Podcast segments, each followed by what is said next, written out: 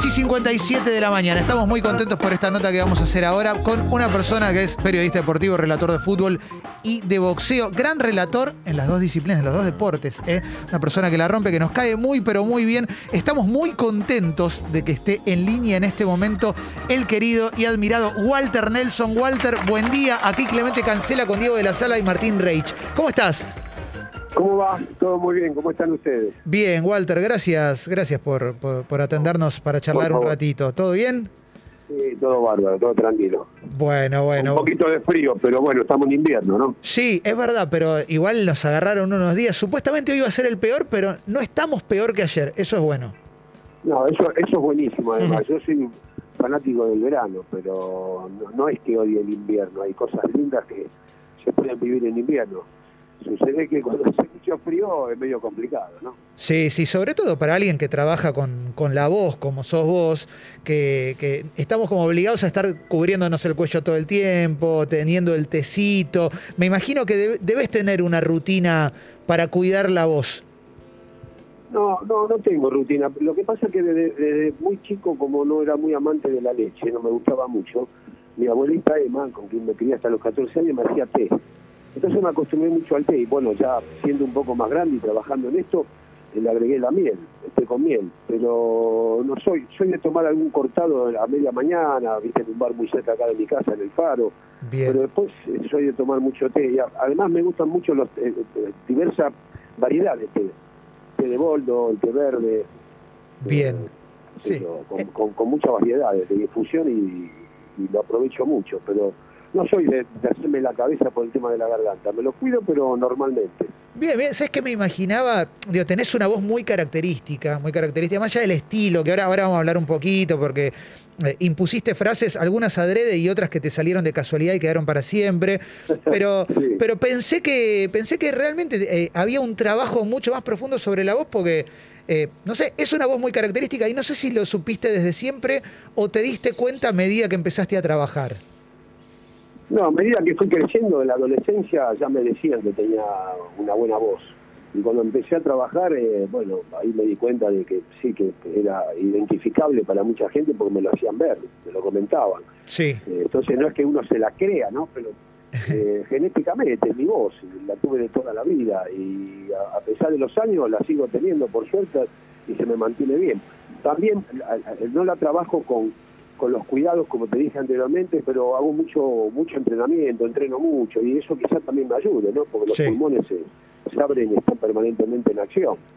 Eh, puede ser también eso que me ayude y, y después es genético, imagino que es genético, ¿no? Mi mamá tenía una linda voz también.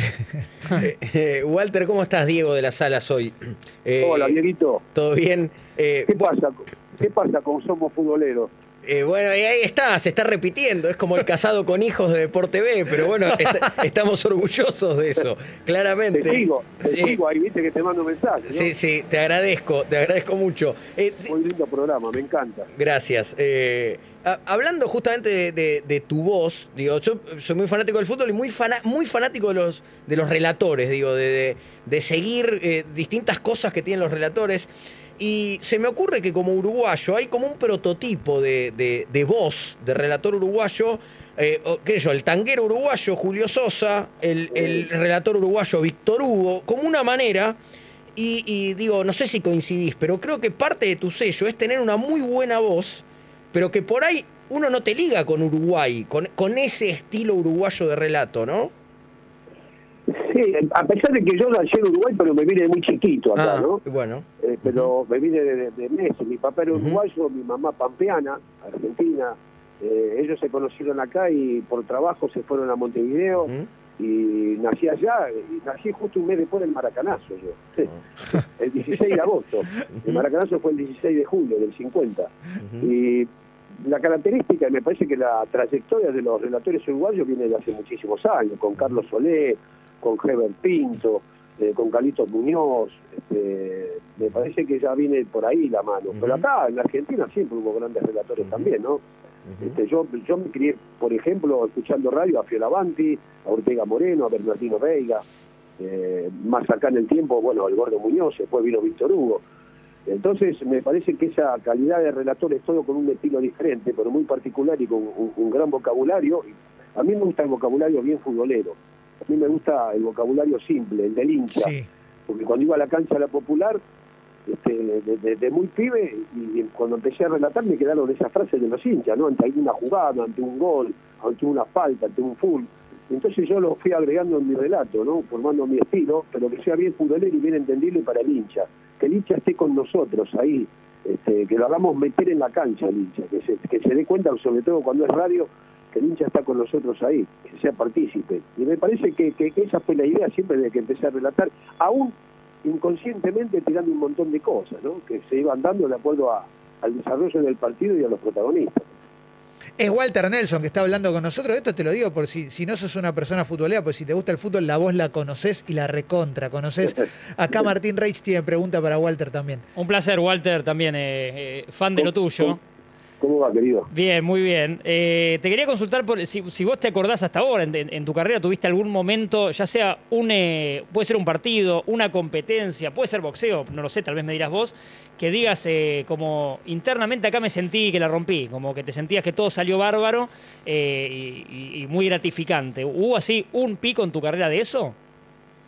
Sí, bueno, el, el primero de todos fue mi primer relato, que fue en el año 78 Sí. ya tengo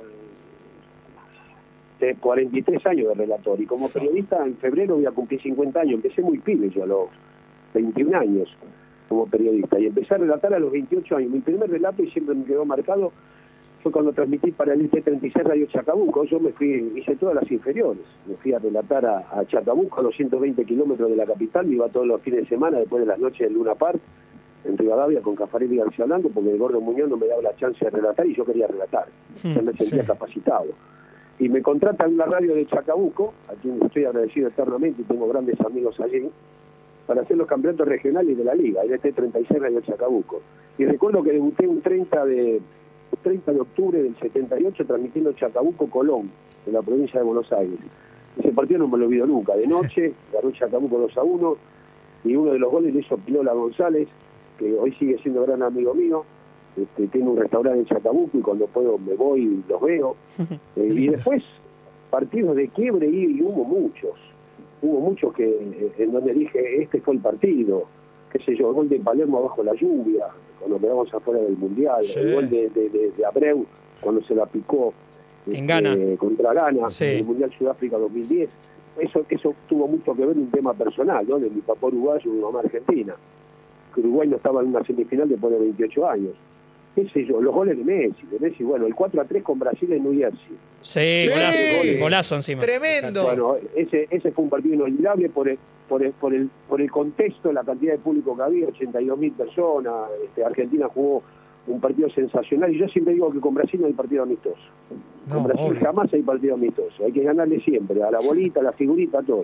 Totalmente. Para, Walter, eh, mencionaste lo de, lo de Abreu contra Ghana y te pregunto si lo personal, la historia tuya personal, eh, ayuda con respecto a lo que uno puede transmitir de lo que está sucediendo en, en un partido, en un relato, porque claramente te emocionó mucho más de lo que le puede emocionar a alguien que no tiene un familiar uruguayo, una historia que, esté atravesada por eso. ¿Ayuda lo personal?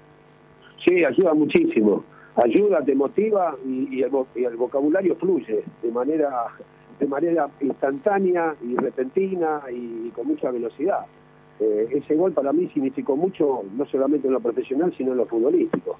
Porque siendo uruguayo este, mi papá murió joven y cuando Abreu hizo el gol, me vino a la cabeza mi viejo que murió a los 51 años, mi mamá que estaba viendo el partido acá en Buenos Aires, e inmediatamente después del partido la llamé y nos pusimos a llorar juntos. Qué lindo. Este, o sea, significó muchísimo. A, veces los partidos o, las transmisiones tienen mucho que ver con la vida personal de cada uno por, por la vivencia que tuvo en su vida. Y en este caso para mí eso fue muy fuerte. Y además te cuento, te cuento rápidamente, la noche anterior invitaron a tomar un café Diego Forlán y el Loco Abreu. No. con mi amigo Augusto Di Giovanni del Bañero 12, que es íntimo amigo mío del papá. Sí. Este, y, estamos tomando un café y el Loco Abreu bajó, dice, ahora vengo, subió ahí en el hotel a su habitación y bajó con dos camisetas, todavía la tengo.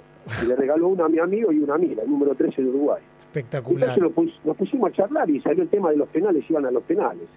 Entonces Diego Forlán le dijo, te pido por favor, este si hay un penal que define, no, no la piqué, loco. Eso fue, fue algo maravilloso. Bueno, nos vamos, llega la hora del partido, vamos a los penales, y yo recordé todo eso, y le dije a Fabri al aire, si vos te metés en YouTube lo vas a ver. Le dije, Fabri, la va a picar. Y Fabri me dice, tan estructurado como es Alejandro, me dice, no, no puede ser. ¿Cómo va a ser eso? Es un irresponsable. La va a picar, le digo. Pues yo sabía. Y la picó nomás. Y ahí me agarré una locura increíble de, lo emocional, de, lo que te conté anteriormente. Y vos sabés que hay una secuencia que cuando Abreu va caminando para, para patear el penal, Diego Forlán le dice algo al oído. Sí. Y después yo me lo conté a Forlán y le pregunté, no, le dije, loco, te pido por favor, no sé si hijo de puta, no la piqué.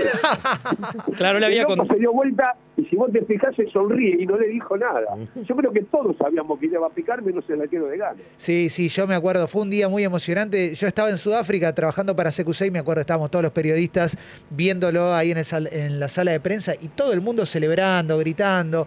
Me acuerdo Suárez entrando también, que lo habían expulsado. Sí, por la mano. Suárez Suárez fue el héroe, porque sacó la pelota de la línea, lo expulsaron porque si no Uruguay perdía. Sí, sí, sí. Encima Abreu había contado en ese contexto que cuenta Walter, que está buenísimo, primero que lo hace con la voz de Jorge Fuchile, que es una voz finita, y que Abreu le va preguntando sin mirar cómo, si alguien había, cómo se mueve el arquero, porque él ya evaluaba picarla. Y aparte que la tarde anterior, esa la que a la noche creo que toma el café con Walter, eh, varios de la habían pateado penales y Abreu no había pateado bien. Le habían atajado todos, había fallado. Y Qué riesgoso todo, ¿eh? Yo creo que Abreu si hubiera dado ese penal picándola todavía está exiliado en Malasia, en algún lado. Sin duda, sin duda. Eh, Walter, eh, cuando uno trabaja en un programa de radio, por lo menos a partir de la experiencia personal te lo digo, cuando nos ponemos a armar una sección, a pensar ideas para una sección, para el programa, a veces sale y a veces no, pero muchas veces cuando estamos charlando de pavadas, ahí aparece una sección. ¿Me explico? Cuando estamos charlando de algo y decimos, esto lo podemos llegar a hacer al aire. Y lo quiero relacionar con tus frases que ya quedaron en el imaginario colectivo. Latiguillos. Sí, sí, el tatán tatán, lo digo, no lo digo, partido recontra liquidado. ¿Qué digo? Gol recontra golazo. Casi, casi que me sale. Pero. y también salí de ahí. Salí de ahí maravilla, pensaba en esa, que esa claramente fue como fruto del momento. Pero las frases clásicas tuyas, ¿las pensaste en un momento? ¿Te salieron espontáneamente un día y te diste cuenta, va por acá? No, no, las frases mías nunca estuvieron preparadas, jamás siempre fue algo espontáneo y que yo iba agregando permanentemente de acuerdo a una jugada, de acuerdo a un gol, este, de acuerdo a una situación de juego, me salían siempre espontáneamente. Yo siempre digo que el relator, siempre lo digo, ¿eh? es más, es más este es más este, tiene más repentización y es más espontáneo que inteligente. Claro. Eh, y me parece que esa es la clave para un relator, ¿no? De tener mucha velocidad mental para tratar de que la gente escuche lo que está pasando. Eh, y, tratar de decirlo de alguna manera quizá distinta o diferente. Por eso me salen a veces esos latiguillos que, de, por ejemplo, ayer, ayer transmití River La Luz. Sí. Mirá vos lo que pasó ayer, por la red. Eh, a Gustavo López le, dice, le decían flauta porque tenía panadería, Gustavo. Sí.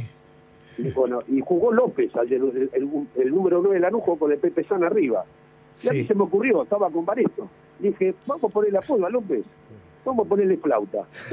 Y Gustavo empezó a mandar mensaje mandándose de risa. Ayer lo, lo bauticé y le puse flauta al delantero de Largo. Todas esas cosas se me ocurren. Quizás tengo una gran repetización y gran velocidad como para, para que me salga ese tipo de cosas que son muy futboleras que al hincha le gusta. Porque esta de los apodos de los jugadores, esto viene de hace muchísimos años. Sí. Perchel, Perchel, Charro Moreno, no es nuevo. Pero, pero por ejemplo, la, cuando yendo al boxeo, que es eh, tu otra especialidad y que, y que ahí eh, no hay discusiones eh, con respecto a tu calidad. Es más difícil relatar boxeo por radio que ponerle una, un supositorio, una libra en una curva, ¿no? No, relatar boxeo a mí me apasiona. Lógicamente que tenés, son tres minutos por round, tenés que tener una velocidad que quizá en el fútbol tenés mucho más pausa. Pero el boxeo me apasiona, lo, escuchaba desde muy chico y luego aprendí mucho con, yo trabajé muchos años para mí con la mejor dupla que tuvo en la radio en el boxeo argentino en la historia, que fue Cafarelli y García Blanco. Y estar al lado de esos tipos que eran muy grosos, como dicen ustedes los pibes hoy, era maravilloso. Claro. Entonces a mí el boxeo me apasionó toda la vida y me, produce la misma adrenalina que relatar un partido de fútbol. y vos no te olvides que en Luna Par, las grandes noches de Luna Par, 20.000 personas en un estadio cerrado, con el griterío, si no te apasionás con eso, porque no tenés sangre en las venas. Walter, eh, eh, a mí me da mucha curiosidad con estas frases que decía Clemente. ¿qué te pasa o qué te pasó con ese salí de ahí maravilla? Y te, te cuento corto por qué me parece que la frase tiene Pues lo particularidades. dijimos todos aparte. Claro, pero porque no parece que haya sido una frase eh, co- con, un giro poético, sino que te salió de las entrañas, pero además es una frase que quedó en todo el pueblo. Eh, Sí, para y cualquier- Que, y que mucha gente la usa sin haberla escuchado y sin haber visto la me- pelea. A, a- a mí me produjo una gran sorpresa todo eso, ¿no? Cuando llegué sobre todo acá a Ezeiza, porque terminó la pelea, y había ido mi mujer, la llevé a mi señora, a esa pelea, este, y nos fuimos a comer, después de la pelea dije, vamos a comer solo. Yo tenía una adrenalina y estaba, generalmente cuando termino de transmitir me cuesta mucho dormir, después le voy a contar algo. Y, y me llamó mi hija, me dice, papá, ¿pero sabés qué es esto? Eufórica, exultante. Digo, para, Ivana, no es para tanto. No, no se te explota Twitter, porque ella la había visto acá con sus amigas médicas. Este, había venido un par de, chicos que eran médicos y que, estaban con ella y chicas y vieron la pelea acá. Y me dice, papá, eh, lo, que dijiste no sabes lo que es, acá están explotando las redes. Me dice, bueno, y está bien.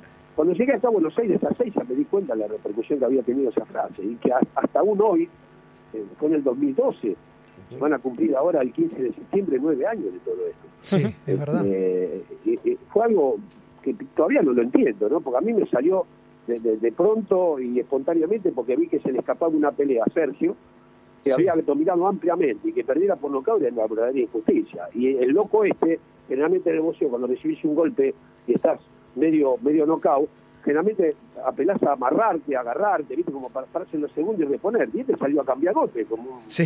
como un loco. Después me contó, dice, igual si yo daba el paso atrás, si no cambiaba de golpe, perdía por nocaut. Me la jugué, era, era cara o seca. Y bueno, y esa frase me salió de, de- viste, cuando está la camiseta argentina de por medio, ya sea en fútbol, en boxeo, es como que vos tenés el medio corazón de hincha, Sí, ¿viste? y totalmente. estás con la gente. Y me salió espontáneamente, no pensé que iba a tener la repercusión que tuvo. La verdad que aún todavía me sigue asombrando. Sabés que se usa mucho en el amor, ¿no?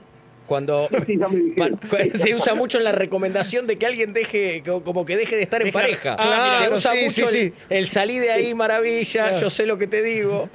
No, y los pibes, los pibes me hicieron saber que se usa mucho en los boliches cuando van a encarar a alguna chica también, ¿no? Claro. Y por ahí la chica se dan cuenta que no le da pelota y le dicen esa frase, sí me lo comenta. Sí, sí, sí, sí, sí. Martín. Eh, Walter, para darte pie esto que dijiste que al pasar, que me, gustaría escuchar de la adrenalina y de no poder dormir, eh, lo hablé con Pablo Giralda alguna vez también, relator y colega tuyo, y me decía esto que es verdad que mucha gente que, escucha eh, la radio, que mira un partido relatado por ustedes, no sabe que la previa y el post, a veces digo, el relator está muchas horas para, para el laburo, no son solo la hora y pico, las dos horas que uno lo escucha, lleva una adrenalina, lleva una carga, y por eso te preguntaba cómo bajás después de todo esto.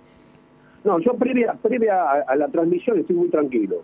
Lo que sí tengo una costumbre, cuando puedo, no sé que estés en un mundial que tenés que transmitir de un lado para el otro, una Copa Libertadores, pero generalmente trato de, transmito, ponerle, a- por ejemplo, este fin de semana transmito Boca, Sí. bueno, transmito a las 3 de la tarde, ya la rutina es distinta.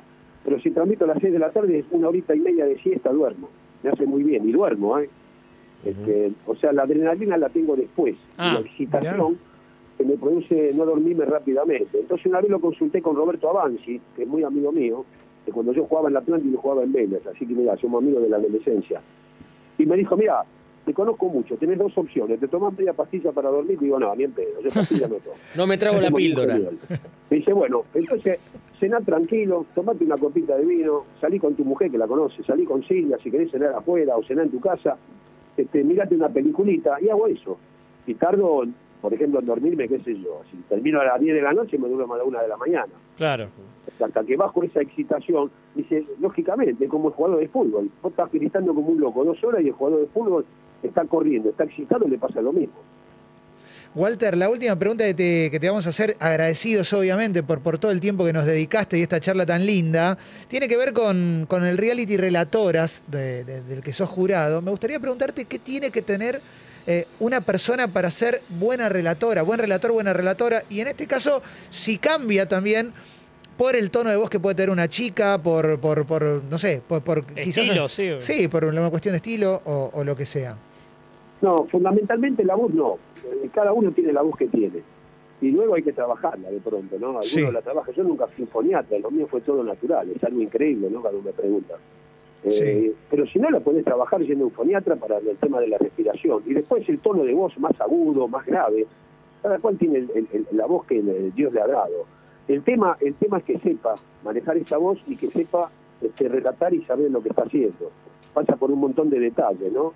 Concentración, conocer a los protagonistas, tener buen vocabulario, el libro de sinónimo, tenerlo permanentemente a mano. Este, siempre esta, esta es una profesión maravillosa Sí. que no es rutinaria, siempre le vas agregando cosas, tenés para agregar cosas. Yo, por ejemplo, eh, en mi relato eh, agrego cosas de, de un tema musical, agrego cosas, me gusta mucho el cine y la música, agrego cosas de una frase que, por ejemplo, si ven en una película, y de acuerdo al desarrollo del partido, tratar de tener memoria para mantenerlo y tirarla en el momento justo. Mira, Claro. te voy a contar algo. Eh, Yo vivo acá frente a la agronomía, hicieron un túnel muy lindo acá sobre la avenida Beiró. Sí. Y le pusieron, al túnel le pusieron Gustavo Cerati Sí. y pusieron una frase en la pared, una frase en la pared, pusieron que dice, este, pusieron una frase en la pared que dice, tal vez parece que me pierdo en el camino, pero me guía la intuición. Y yo Sí. la tiro, de vez en cuando la tiro, Ajá. ¿viste? En una jugada de un delantero que se va, la tiré con Borré, me acuerdo, que arranca en una contra y dije, tal vez parece que te parece en el camino, veremos si te guía la intuición. Excelente. Esas cosas son muy importantes para ir agregando en un relato, que no sea solamente este, la pelotita y el jugador que lleva la pelota. Está buenísimo, está buenísimo, Walter. Es, es un gran consejo, además. Este, muchísimas gracias por haber charlado con nosotros. La verdad que un gustazo total. Le, ma- le mando un abrazo. Gracias a ustedes. Abrazo, Abrazo, grande. Walter. Walter Nelson pasó acá por Expreso Doble, después la subimos a Congo Podcast. Qué lindo hablar con Walter. ¿eh? Siempre nos dejaba mensajes, Sí, sí, pero, sí. pero esta Hoy vez- se materializó. ¿Y qué te parece? ¿Qué te parece? Muy emocionante. Realmente vamos con música, que tenemos mucho más todavía. ¿eh? Pues falta el café veloz, falta mucho, ¿eh? Dale.